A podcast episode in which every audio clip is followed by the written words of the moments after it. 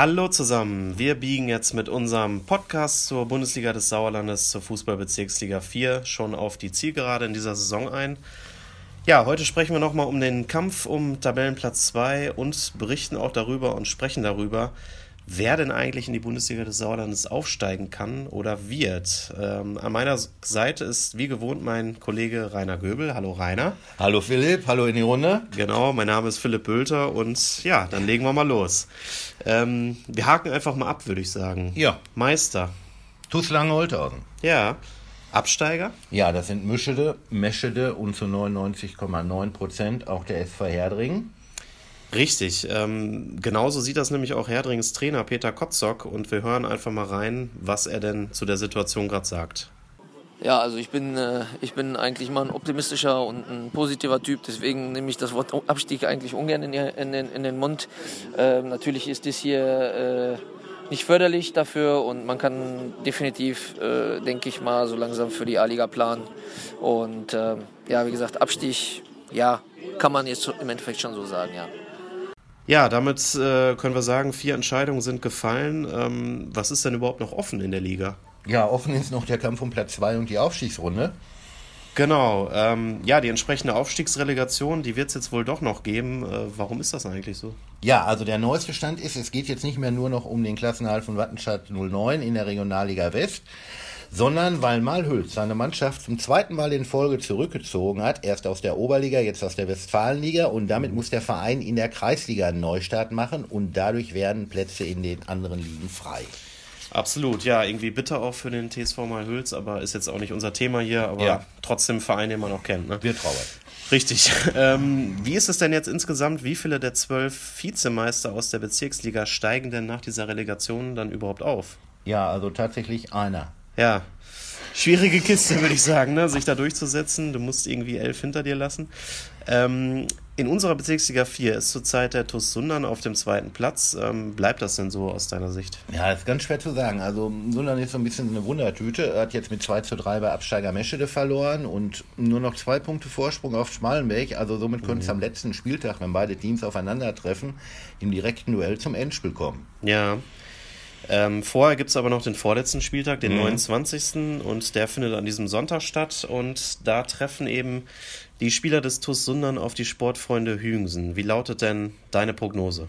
Ja, also Mannschaft und Trainer des TuS Sundern sind jetzt in der Pflicht. Äh, die sportliche Leitung in Person von Andreas Müller hat ja bei uns in der Zeitung gesagt, die Hintertür ist wieder offen.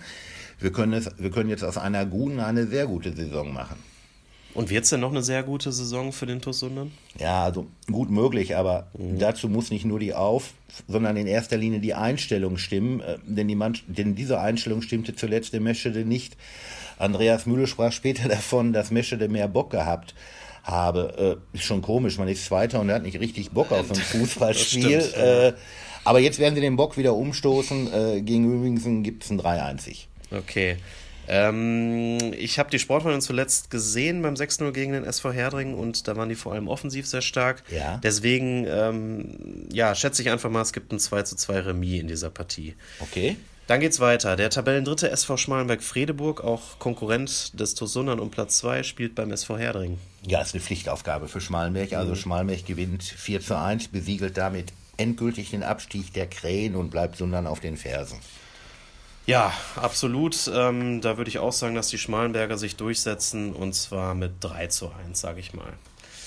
So, dann haben wir den SV Oberschleder und Grafschaft. Ähm, der ist als Viertletzter in der Tabelle auch durch und spielt jetzt gegen den SSV Meschede, der, wie erwähnt, ja schon abgestiegen ist. Richtig. Ähm, neun Punkte äh, hat Oberschleder und Vorsprung aus Herdringen bei drei Spielen und das um 32 Treffer bessere Torverhältnis. Die Mannschaft hat auch mhm. bereits den Klassenerhalt gefeiert. Am vergangenen Wochenende in Willingen. Äh, ja, und jetzt werden sie weiter feiern, denn gegen Meschede gibt es ein 2-1. Ja, können die überhaupt noch feiern, ist dann die Frage. Ja. Ne? Aber das sehen wir dann. Ähm, ich glaube, die Partie geht 1 zu 1 aus, aber wenn wir schon beim Feiern sind, ich glaube, das wird die Party jetzt beim SV Oberschleder und Grafschaft auch nicht wirklich stoppen, ne? weil man mhm. ist ja so gut wie durch und dann letztendlich auch äh, komplett durch. Dann hätten wir den Meister aus äh, Langenholthausen, der tritt bei der SG Serkenrode Fretter an. Ja, also Langholtau ist nur noch zwei Schritte von der Fabelsaison entfernt. Die wäre dann nämlich ohne Nieder, die man dann mhm. ohne Niederlage beenden würde. Ja, und die Unbesiegbaren werden die Partie knapp mit 2 zu 1 äh, gewinnen. in da, Serkenrode. Ja, da schätze ich jetzt mal, dass die Mannschaft von Uli Meier das Ganze sogar 3 zu 0 für sich entscheidet und dann ist es nur noch ein Spiel bis zur Fabelsaison. Mhm. Genau, gutes Wort dafür. Ähm, dann haben wir die Partie FSV Bad Wünnberg-Leiberg gegen den VfB Marsberg und natürlich schon mal vorab geschickt Achtung für alle anreisenden Fans. Ähm, die Partie startet als einziges Spiel dieses Spieltags schon um 13 Uhr. Ja, und äh, in Bad Wünnberg kommt zum Duell äh, zwischen Wünnbergs Coach Christian Nolte, der trifft auf seinen neuen Verein. Er wird ja in der kommenden Saison Nachfolger von Paul Bender. Ja, und er wird Marsberg nochmal wehtun. Mein Tipp ist 3 zu 1 für Wünnberg. Okay, ähm, ja, Wünnberg ist heimstark, das haben wir schon oft zu Recht betont und ich sage auch, dass die gewinnen und zwar 2 zu 1. Mhm. Ähm, die Begegnung des Tabellendritten BC Eslohe gegen den 12. Sportfreunde Birkelbach haben wir noch. Ja, Eslo ähm, hat auch noch theoretische Chancen auf Platz 2, äh, ja. aber ich glaube nicht mehr so ganz daran. Ähm, trotzdem, das wird jetzt hier eine klare Sache. Eslo gewinnt mit 4 zu 1. Ich schätze, das gibt einen 2 zu 0 Heimsieg für Eslohe. Dann haben wir die Partie FC Ape Wormbach gegen den TuS Mischede. Ja, also Absteiger Mischede, zuletzt 5 zu 3 Sieg nach 0 zu 3 Rückstand gegen Serkenrode. Äh, die Jungs werden sich auch in Ape teuer verkaufen, aber meiner Meinung nach wird das nicht reichen. Es wird die 23. Saisonniederlage geben. Ape gewinnt mit 4-2. Ja. ja, hast ja schon gesagt, Mischede in letzter Zeit auch wirklich ähm, stellen sich da gut dagegen, mhm. machen, machen eigentlich aus ihren Möglichkeiten viel und ich glaube, sie holen jetzt mal einen Punkt und spielen 1 zu 1. Äh, zum Schluss haben wir noch die Begegnung zwischen Tura Freinol und Sus Langscheid-Enkhausen. Ja, also beide Mannschaften sind für mich die großen Enttäuschungen in, oder eine der großen Enttäuschungen in dieser Saison. Äh, ja. Äh, beide Teams liegen zurzeit im Niemalsland der Tabelle. Freinol sogar zuletzt aufgrund von Personalsorgen in Schmalmech nicht angetreten, geht meiner Meinung nach gar nicht. Ja, und Langscheid mittlerweile seit fünf Spielen sieglos. Mein Tipp 2-2. Hm, ja. Ähm, ich glaube, dass Tura trotzdem die Partie 2 zu 1 gewinnt. Ähm, dann kommen wir mal zu den Teams, die in die Bezirksliga 4 aus den Kreisligen aufsteigen oder aufsteigen könnten. Äh, ja, eine Mannschaft steht da bereits fest, oder? So ist es. Äh, ist der TuS Vosswinkel, der ist von der Woche äh, vorzeitig Meister der A-Liga Arnsberg geworden und spielt jetzt ab Sommer wieder in der Bundesliga des Sauerlandes. Genau, wie sieht es denn in den A-Ligen im äh, Kreis Hochsauerland-Kreis aus? Ja, wie sieht's aus? Also in der A-Liga West führt der FC Fleckenberg Grafschaft und im Osten äh, der FC Assinghausen, Wiemeringhausen, Wulmeringhausen. Äh, schöner Name. Beide Teams können am Wochenende jeweils Meister werden. Äh, anschließend spielen sie dann gegeneinander in zwei Partien um den Bezirksliga-Aufstieg. Der Sieger steigt auf.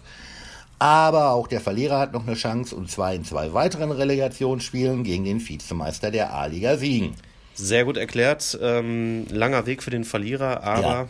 Ist ja auch gut und möglich ist der Aufstieg dann auch nicht, wenn du das Spiel da verlierst. Aber warten wir das mal ab, wie sich das entwickelt. Ähm, ja, wir sagen an der Stelle erstmal Danke fürs Zuhören. Ähm, bleibt unserem Podcast gewogen und wir wünschen euch natürlich auch viel Spaß jetzt am Wochenende. Ja, von mir auch Glück auf und tschüss.